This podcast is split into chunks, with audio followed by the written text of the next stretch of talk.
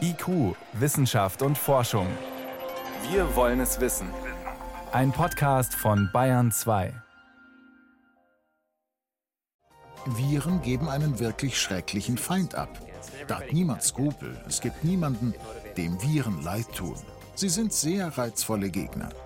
Tja, wer eine morbide Lust verspürt, die Pandemie nachzuspielen, für den haben wir einen Tipp am Ende der Sendung. Außerdem reden wir gleich über Kinder, Viren und Betreuung aus epidemiologischer Sicht. Und wir nehmen Sie mit in den hohen Norden, nach Spitzbergen, ganz ohne Corona. Herzlich willkommen zu IQ.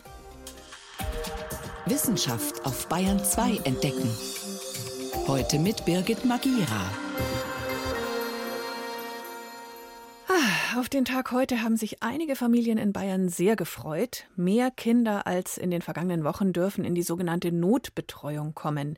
In Schulen, Horten und Kindergärten. Und die Schüler der Abschlussklassen hatten heute wieder Unterricht. Immerhin jeder jede siebte. Alle anderen müssen weiter zu Hause bleiben, seit mittlerweile mehr als sechs Wochen.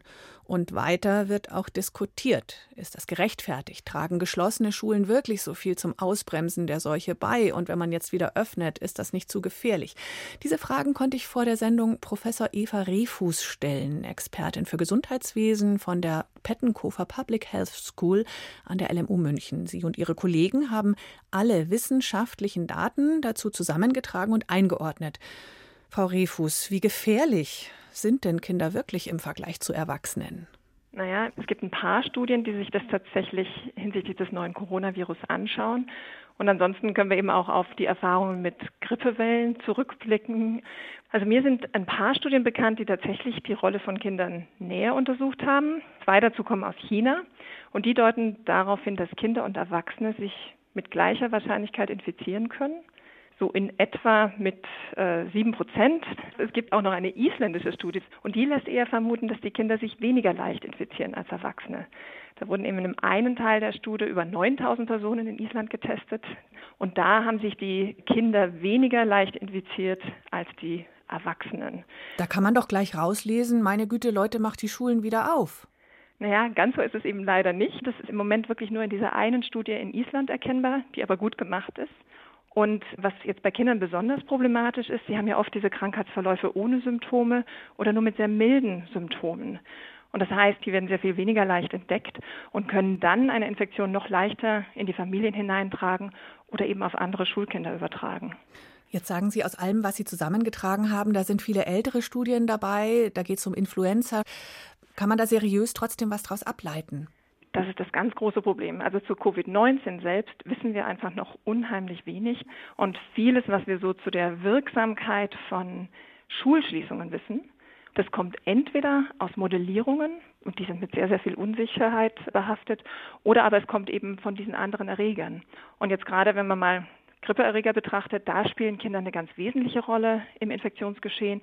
Bei Covid-19 wissen wir es eigentlich nicht wirklich. Was leiten wir daraus ab? Gibt es nur das Entweder-Oder oder kann man irgendwo einen Mittelweg fahren? Im Prinzip gibt es drei Strategien, die man gemeinsam einsetzen müsste, um dieses Infektionsrisiko eben einzuschränken. Das eine ist, das sind vor allem organisatorische Veränderungen. Also ich halbiere die Klassen, ich mache Schichtunterricht, weniger Kontakte auf dem Schulweg und so weiter. Mhm.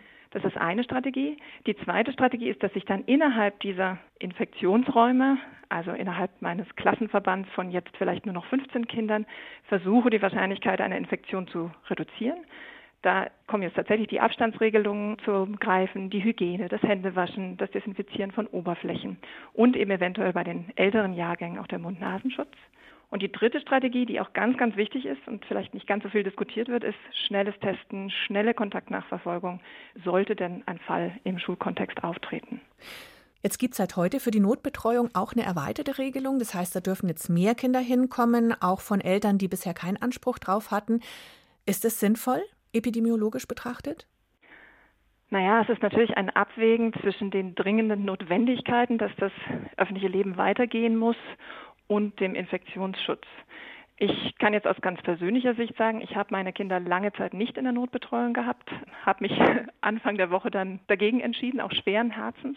Und aus meiner Sicht fühlt es sich jetzt so an, als hätte ich 30 Familien bei mir zu Hause im Wohnzimmer sitzen, weil meine Kinder, insbesondere im Kindergartenalter, sich natürlich da kräftig mit anderen Kindern austauschen. Ich finde, die Notbetreuung zu erweitern ist ein sinnvoller Ansatz, ist aber nicht der einzige sinnvoller Ansatz.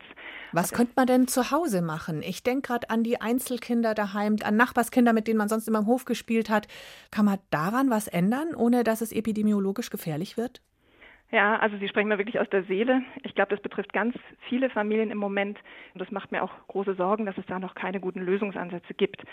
In der Wissenschaft sprechen wir von einem Ansatz der sorgenden Gemeinschaften. Das heißt, zwei bis drei Haushalte tun sich zusammen, die kennen sich gut, die vertrauen sich und die unterstützen sich gegenseitig bei der Kinderbetreuung und im Homeschooling. Die Kinder sind nicht mehr isoliert, äh, können miteinander spielen und alle sind dadurch entlastet. Das Gute ist, der Infektionsraum ist eigentlich weiterhin begrenzt, jetzt von einem Haushalt auf vielleicht drei Haushalte aus geweitet, aber gleichzeitig geht es allen besser damit. Ein Problem ist aber, dass diese Ansätze aktuell, zumindest in Bayern und ich glaube auch in anderen Bundesländern, explizit verboten sind. Aber sie könnten wirklich auch dazu beitragen, dass die Einschränkungen des öffentlichen Lebens besser angenommen werden. Vielen Dank, Frau Professor Refus. Sie und Ihr Team von der LMU München haben zusammengetragen, was es zum Thema Schule, Kinderinfektionsrisiko und so weiter gibt. Danke für Ihre Antworten und Erklärungen. Herzlichen Dank.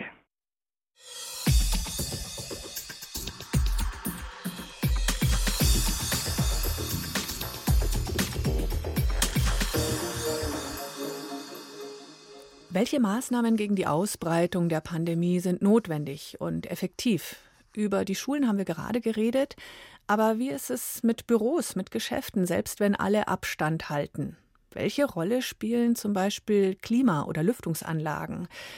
Da gab es eine Meldung aus China über ein Restaurant und die Vermutung, dass eben Ansteckungen womöglich über die Klimaanlage passiert sind. Mein Kollege Johannes Rostäuscher hat sich um diese Frage gekümmert. Sind Klimaanlagen Virenschleudern? Ja, darauf gibt es zwei Antworten. Erstens, es ist kompliziert und zweitens wahrscheinlich nein. Gehen wir mal von diesem besagten Fall in China aus, wo sich neun Menschen, man kann schon sagen, mit Hilfe der Klimaanlage Anlage vermutlich angesteckt haben. Das war ein Restaurant in Guangzhou im südlichen China. Ein Raum und der ist sechs Meter lang. Auf diesen sechs Metern drei runde Tische. Und am mittleren Tisch war damals eine Familie, die kurz vorher aus Wuhan angereist ist, also aus dem Epizentrum. Und eine Person aus dieser Familie war offenbar bereits positiv, hat jedenfalls am gleichen Tag noch Symptome entwickelt. Und diese Person hat jetzt vermutlich angesteckt am eigenen Tisch vier weitere Menschen. An einem direkten Nachbartisch drei, der war direkt im Zug, den die Klimaanlage erzeugt hat. Und an einem Nachbartisch zwei, der war nicht direkt im Zug, aber man vermutet durch seine allgemeine Verwirbelung der Luft. Jetzt, ähm, ich verstehe es noch nicht ganz. Ist jetzt die Klimaanlage schuld oder nicht? Also es spricht schon alles dafür, dass die Klimaanlage in diesem Fall tatsächlich bewirkt hat, dass man kann sagen, die Tröpfcheninfektion einfach weitere Strecken zurücklegt als die berühmten eineinhalb Meter okay. durch den schwachen Luftzug, den sie erzeugt. Mhm. Aber auf also nicht, dass schon aus der Klimaanlage vireninfizierte Luft kommt. Man hat da auch dann Abstriche aus der Klimaanlage entnommen, da war nichts drin. Und man muss auch dazu sagen, dass in dem Raum, der noch in die andere Richtung, in die Tiefe sozusagen weitergeht, noch 73 Gäste und acht Angestellte waren. Und die sind alle quarantänisiert worden und dann auch alle negativ getestet. Also es war wirklich wohl in diesem direkten Luftzug mhm. der Klimaanlage. Also habe ich es richtig verstanden, es kann nicht passieren oder kann es passieren, dass so eine Anlage dann auch durch ein ganzes Hochhaus, durch ein ganzes Bürogebäude Viren verteilt?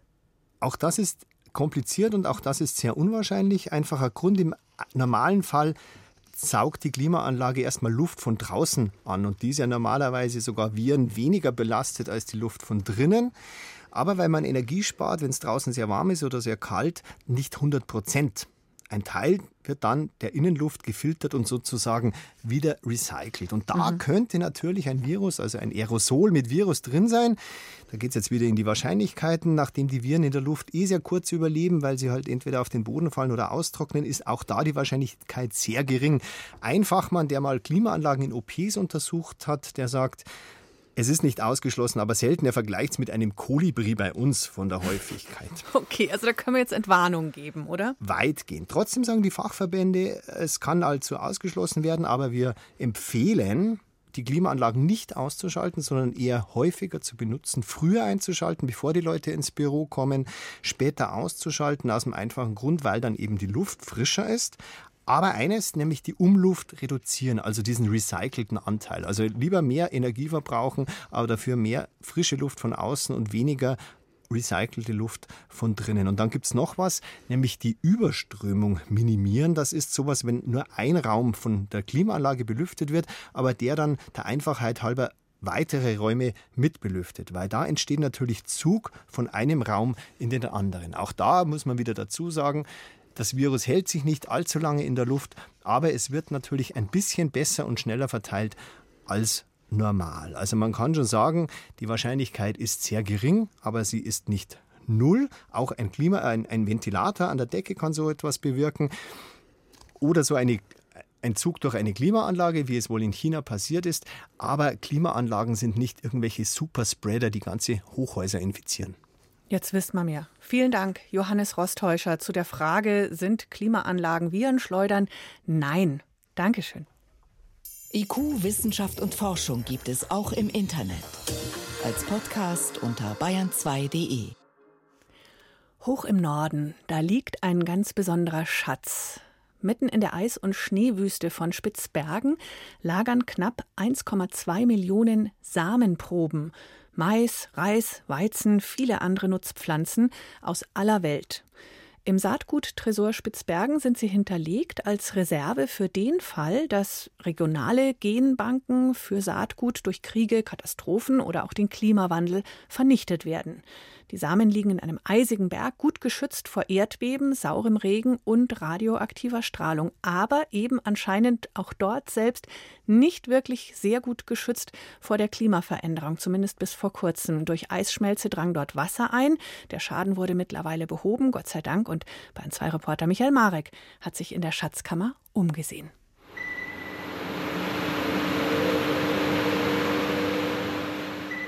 Von außen ist nur das betonierte, schmale Eingangsportal zu erkennen, das aus dem schneebedeckten Berg zu wachsen scheint. Auf die Nutzung der Anlage weisen Lettern aus Metall hin, Svalbard Global Seed Vault, weltweiter Saatguttresor Spitzbergen. Damit ist ausgewiesen, dass hier tief im Plateau Berget versteckt Saatgutschätze aus 249 Ländern der Welt lagern. Now we go in. Die Aufgabe des Tresors, die Vielfalt an Saatgut zu bewahren, so Hannes Dempewolf. Er arbeitet als Biologe für den Global Crop Diversity Trust, den Welttreuhandfonds für Kulturpflanzenvielfalt, der die Saatgutbank betreibt. Wir Wissenschaftler nennen das genetische Ressourcen unserer Nutzpflanzenvielfalt. Also da geht es um alte Sorten, auf Englisch heißt es auch Land Races, also Material, das von Bauern über Jahrtausende hinweg gezüchtet und entwickelt wurde. Das wird da oben eingelagert. Und das ist im Prinzip Teil eines großen globalen Projektes, um diese Nutzpflanzenvielfalt aufzubewahren und für zukünftige Generationen zur Verfügung zu stellen. 2017 hatte vermutlich der Klimawandel auch den Tresor erreicht. Unerwartet hohe Temperaturen im Herbst und Winter brachten den Permafrost zum Schmelzen und sorgten dafür, dass Wasser in den Eingangsbereich gelangte. Das habe allerdings nicht den Global Seed Vault gefährdet, sagt Crop Trust Direktor Stefan Schmitz. Keine der Saatgutproben sei durch das Wasser in Mitleidenschaft gezogen worden. Aber egal wie dem auch sei, das Problem war da. Dies hat man zum Anlass genommen, erhebliche bauliche Verbesserungen durchzuführen. Für 20 Millionen Euro wurden Eingangsbereich sowie der Verbindungstunnel zu den Lagerräumen inklusive Kühlsystem erneuert. Seit diesem Winter schaut Direktor Schmitz wieder sorgenfreier in die Zukunft. Ende Februar 2020 lagerten internationale und regionale Samenbanken in Svalbard wieder Saatgut ein, sowie 35 nichtstaatliche Organisationen wie die Cherokee Nation. Regelmäßig zweimal im Jahr sollen ab jetzt wieder Samenproben auf Spitzbergen gesichert werden. Gleichwohl gibt es grundsätzliche Einwände gegen den Saatguttresor auf Spitzbergen. Wäre es nicht sinnvoller, finanzielle und politische Ressourcen dafür einzusetzen, lebende Nutzpflanzen zu sichern, indem bestimmte Ökosysteme zu Schutzgebieten erklärt werden? Muss man nicht dafür sorgen, dass Nutzpflanzen gar nicht erst aussterben, bevor man ihre Samen im Permafrost Spitzbergens einlagert? Erstens sollte man sehen, dass die Kosten für die Konservierung gemessen an den Kosten, die aufgewendet werden müssen für Entwicklung, für Anpassung an den Klimawandel, so klein sind, dass ich immer dafür plädieren würde, diese Kosten für Konservierung zu tragen. Zu den Unterstützern des Crop Trust gehören Einzelstaaten wie zum Beispiel Ägypten, Australien, Brasilien, Kolumbien und die USA. Die mit Abstand größten Geldgeber aber sind Norwegen und Deutschland. Und auch Stiftungen und Unternehmen haben in den Fonds eingezahlt, darunter Firmen wie DuPont Pioneer und Syngenta. Kritiker sagen, genau diese Saatgutriesen seien ja für die schwindende Vielfalt an Nutzpflanzen verantwortlich. Stefan Schmitz. Ich würde es an eine hundertprozentig glasklare Bedingung knüpfen, dass mit der Zahlung keinerlei Einfluss auf die Verwendung des Stiftungskapitals verbunden ist. Der globale Saatguttresor ist ein Backup für den Katastrophenfall, dass eine der etwa 1700 Saatgutbanken weltweit vernichtet wird. Umso wichtiger ist seine finanzielle Ausstattung. Artenvielfalt bei Nutzpflanzen. Eine kurze Hörreise war das zu dem weltweit wichtigsten und größten Samentresor im norwegischen Spitzbergen. Bayern 2. Wissenschaft schnell erzählt. Um genau 21 Minuten nach sechs von Veronika Bräse heute. Und mit einem Blick zum Nachthimmel geht's los. Da gibt's einen Riesenstern, um den sich Astronomen jetzt Sorgen machen. Der Riesenstern, der heißt Betelgeuse. Die Sonne, die würde eine Million eine Milliarde Mal in diesen Stern reinpassen. So riesig ist er und er leuchtet auch sehr hell, einer der hellsten Sterne am Nachthimmel. Man sieht ihn mit bloßem Auge, aber er leuchtet nicht weiß, sondern ist ein heller roter Punkt am Firmament. Ein roter Überriese, der sich jetzt auf einmal so verändert hat. 70 Prozent dunkler war der Betelgeuse in letzter Zeit. Und da gab es dann viele Spekulationen. Steht eine Supernova bevor? Also wird er, wird er sich aufblähen, explodieren und schließlich verglühen? Aber jetzt Entwarnung aus der europäischen Südsternwarte in Chile. Es war nur eine Staubwolke, die den gigantischen Stern in der Milchstraße verdeckt hat. Da sind Gasblasen sowie aus dem Kochtopf aus dem heißen Zentrum des Sterns in die Umgebung gewandert und haben ihn verdunkelt. Also keine Supernova. Eigentlich schade dass es jetzt kein Spektakel gibt. Mhm. Astrophysiker rechnen aber damit, dass er vielleicht schon in den nächsten tausend Jahren verglühen wird. Aber so ganz genau weiß das natürlich niemand. Ja, da warten wir halt dann drauf. Mhm. Jetzt vom heißglühenden Stern zur Polarstern in der Antarktis, also in der Arktis am Nordpol, so heißt das Forschungsschiff dort. Polarstern sollte ein ganzes Jahr im Eis festgefroren bleiben, und zwar an der Eisscholle, auf der es ein Forschungscamp gibt. 100 Wissenschaftler sind da insgesamt unterwegs, aber wegen Corona läuft jetzt gar nichts mehr nach Plan. Diese Jahrhundertexpedition, die so lange geplant wurde, die steht jetzt auf der Kippe. Nicht mal Versorgungsflüge sind möglich. Da hungert jetzt aber hoffentlich niemand. Nee, die hungern noch nicht, aber in den nächsten Wochen muss das Schiff dringend nach Spitzbergen zurück, um Proviant einzuladen. Das ist nicht ganz einfach, sich aus eigener Kraft aus dem Eis zu befreien. Eigentlich war geplant, die Besatzung Anfang April auszuwechseln, aber wegen Corona sitzen da die Wissenschaftler jetzt erstmal fest. Keiner kommt mehr zur Polarstern und auch nicht mehr zurück.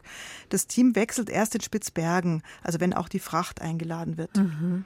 Drei Wochen Zeit kostet diese Versorgungsfahrt. Währenddessen werden keine Daten erhoben. Eigentlich wollten die Forscher den Polarfrühling ganz genau beobachten, aber jetzt eben die Unterbrechung.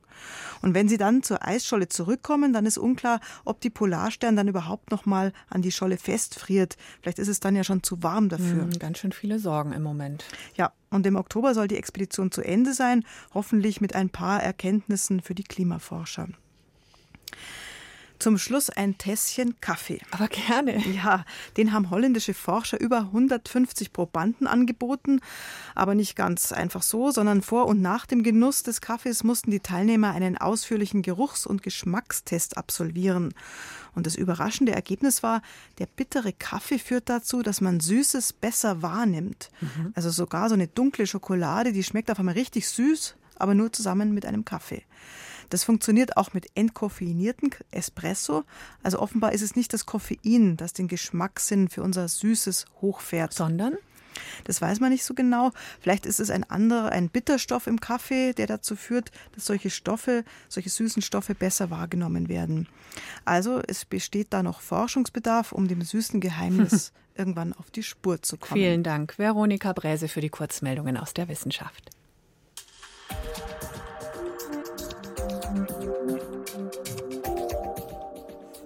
Menschen in Mehrpersonenhaushalten haben zurzeit einen großen Vorteil. Sie haben genügend andere für einen Spieleabend. Mensch, ärgere dich nicht, Schafkopfen, Siedler von Katan, solche Sachen.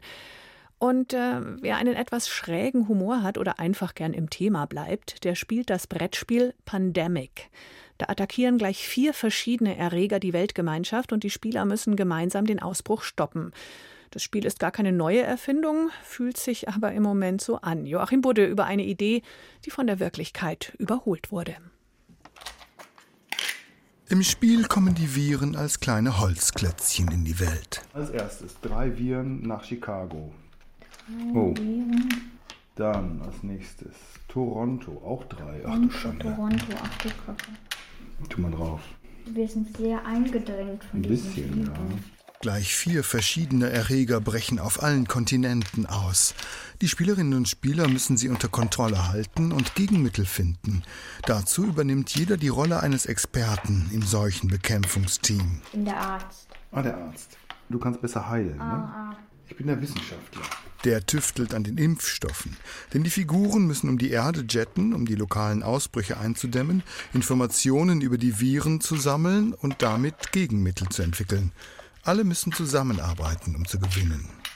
Solche sogenannten kooperativen Spiele mögen Matt Leacock und seine Frau. Um das Jahr 2004 herum suchte der amerikanische Spieleerfinder deshalb ein Thema für ein neues Spiel. Es kam mit dem ersten SARS-Coronavirus. SARS beherrschte die Nachrichten damals stark. Und das brachte mich auf die Idee, Viren geben einen wirklich schrecklichen Feind ab. Krankheiten und Viren sind gleichgültig und gefühllos. Und man kann wirklich jeden dazu bringen, eine Krankheit zu bekämpfen. Da hat niemand Skrupel. Sie sind sehr reizvolle Gegner. Matt Leacock hat ein paar Bücher über Seuchen gelesen, natürlich die Berichterstattung verfolgt, mehr nicht. Pandemic ist ja keine Simulation, das möchte ich ganz deutlich sagen. Es geht darum, zusammenzuarbeiten und sich abzusprechen, um die Krankheit zu besiegen. Aber es ist nicht wirklich didaktisch.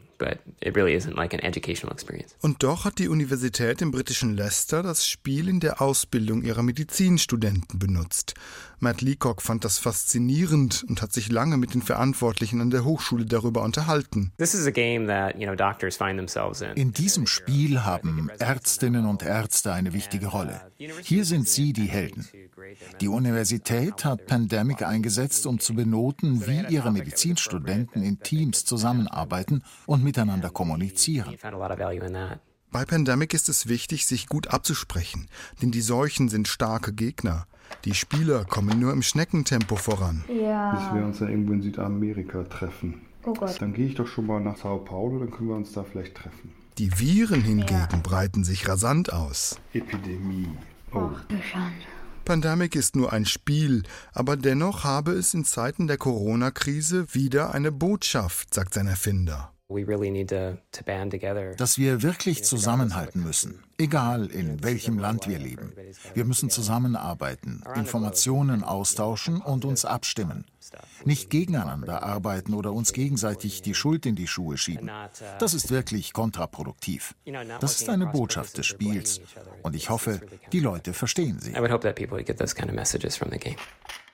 Guck mal, jetzt sind wir in Shanghai, da kann ich dir hier die letzte rote Karte geben und dann kannst du im Forschungslabor in Peking den letzten Impfstoff herstellen. Okay, dann muss jetzt der Impfstoff dahin. Wenn sie gegen jeden Erreger ein Mittel gefunden haben, haben die Spieler gewonnen. Zwei, drei, vier, fünf. Geschafft. Ja. Ha, super. Beim Brettspiel Pandemic aus dem Jahr 2004 besiegt man die Viren an einem Abend. In echt wird es noch länger dauern, bis ein Impfstoff gefunden ist und sich Forscher und Politikerinnen freudig High Five geben. Damit geht IQ Wissenschaft und Forschung auf Bayern 2 zu Ende. Danke fürs Zuhören, sagt Birgit Magira.